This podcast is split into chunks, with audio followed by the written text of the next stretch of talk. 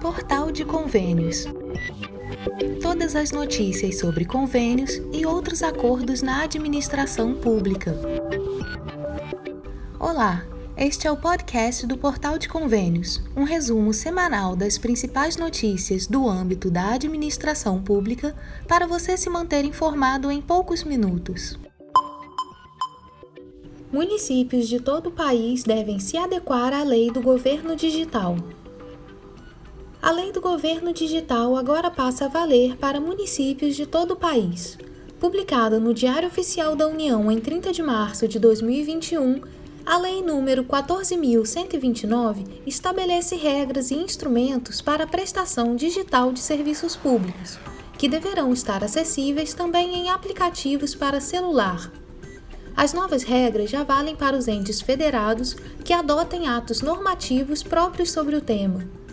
Com a medida, o governo busca reforçar a transparência e a abertura de dados públicos, além de ampliar o uso das assinaturas eletrônicas nas interações e comunicações, tanto entre órgãos públicos entre si, quanto entre órgãos públicos com os cidadãos.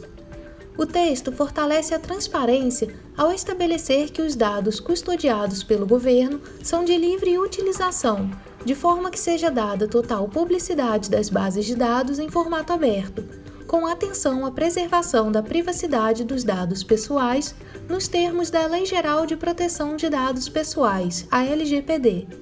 Também fica prevista a interoperabilidade a obtenção automática de dados fornecidos pelo cidadão ao governo federal entre os órgãos públicos.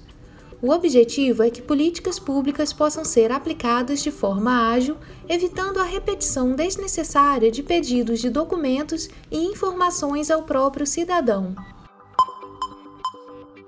A Agência Nacional de Mineração fecha acordos com municípios para fiscalização e cobrança da CEFEM.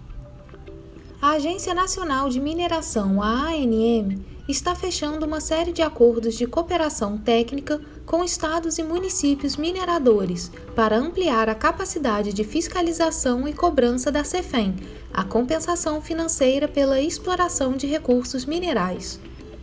A informação é do Superintendente de Arrecadação da agência, Etivaldo da Silva, que comemora a parceria e destaca que os acordos vão tornar a fiscalização mais eficiente. Esses acordos irá dar um salto de qualidade na fiscalização da CEFEM, aumentando o quantitativo de empresas fiscalizadas e também contribuindo para o crescimento da arrecadação. Uma vez que hoje a Agência Nacional de Mineração tem um quadro muito reduzido de servidores. A CEFEM é uma contraprestação que as empresas mineradoras pagam à União, aos estados e aos municípios pela exploração dos recursos minerais. A ANM, que regula, fomenta e fiscaliza o setor mineral no país, é a responsável por cobrar as empresas mas especialistas, parlamentares e membros da própria agência apontam que o quadro de funcionários é insuficiente para vigiar a exploração nos quase 2.600 municípios mineradores do Brasil. Na esteira das discussões em torno das dificuldades enfrentadas pela ANM, tramita na Câmara dos Deputados um projeto de lei que proíbe o governo federal de bloquear os recursos da agência que tenham origem na própria CEFEM. De acordo com a lei, 7% da arrecadação com a compensação financeira deve ser destinada à ANM. No entanto, desde sua criação em 2017, a agência enfrenta restrições orçamentárias impostas por bloqueios no Ministério da Economia. Em 2018, por exemplo, apenas 34% do orçamento de 909 milhões da ANM foi empenhado, o deputado federal Sidney Leite, do PSD do Amazonas, é favorável à aprovação da proposta. Se você acompanhar o que é orçado e o que é disponibilizado para execução, a agência mal consegue fazer questões mínimas, como pagar salário e garantir a sua funcionalidade. E a agência funcionando na sua plenitude, ela deixa de ser passivo para ser um ativo de governo, inclusive na receita e no desenvolvimento econômico. Entre janeiro e outubro de 2021, o país já arrecadou 7,8 bilhões de reais com os chamados royalties da mineração. O montante já supera toda a arrecadação de 2020, então recorde, que chegou a 6,08 bilhões. Novo portal do Programa Brasileiro da Qualidade e Produtividade do Habitat facilita consulta a materiais de construção. Ministério do Desenvolvimento Regional, o MDR, lançou na quinta-feira, 7 de outubro, o novo portal do Programa Brasileiro de Qualidade e Produtividade do Habitat. A modernização da página permite consultas mais eficientes sobre as empresas que produzem, importam e distribuem materiais de construção em conformidade com as normas técnicas brasileiras. Além disso, facilita o acesso a sistemas e produtos inovadores, bem como as construtoras certificadas no âmbito do programa.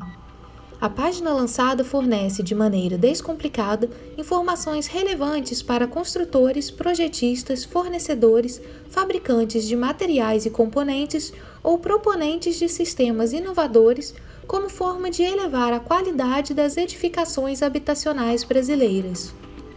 A partir de agora, consultar se um material de construção, uma torneira de parede, por exemplo, está ou não em conformidade com as normas brasileiras ficou mais simples.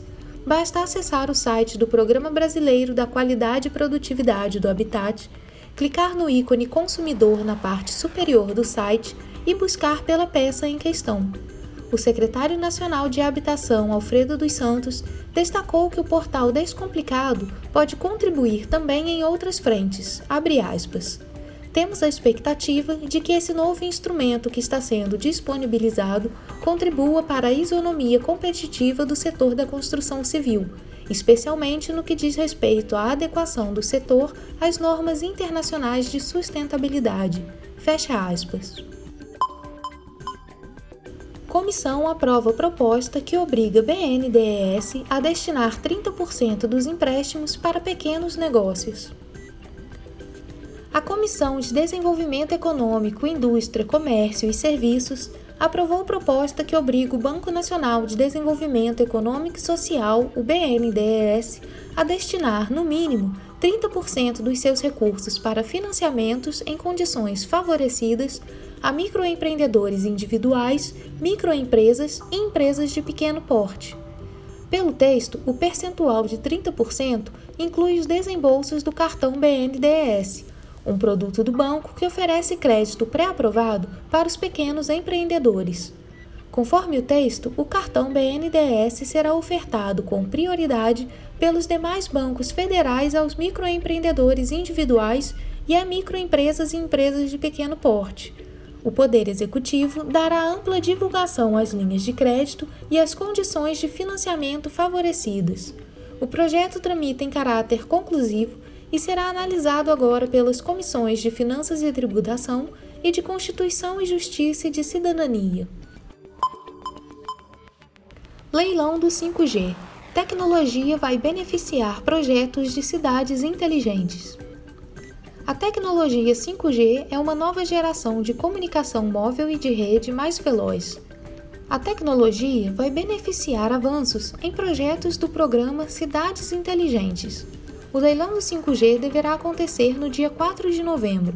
O certame do 5G será não arrecadatório, ou seja, todo o valor será investido em infraestrutura de conectividade e comunicação no país.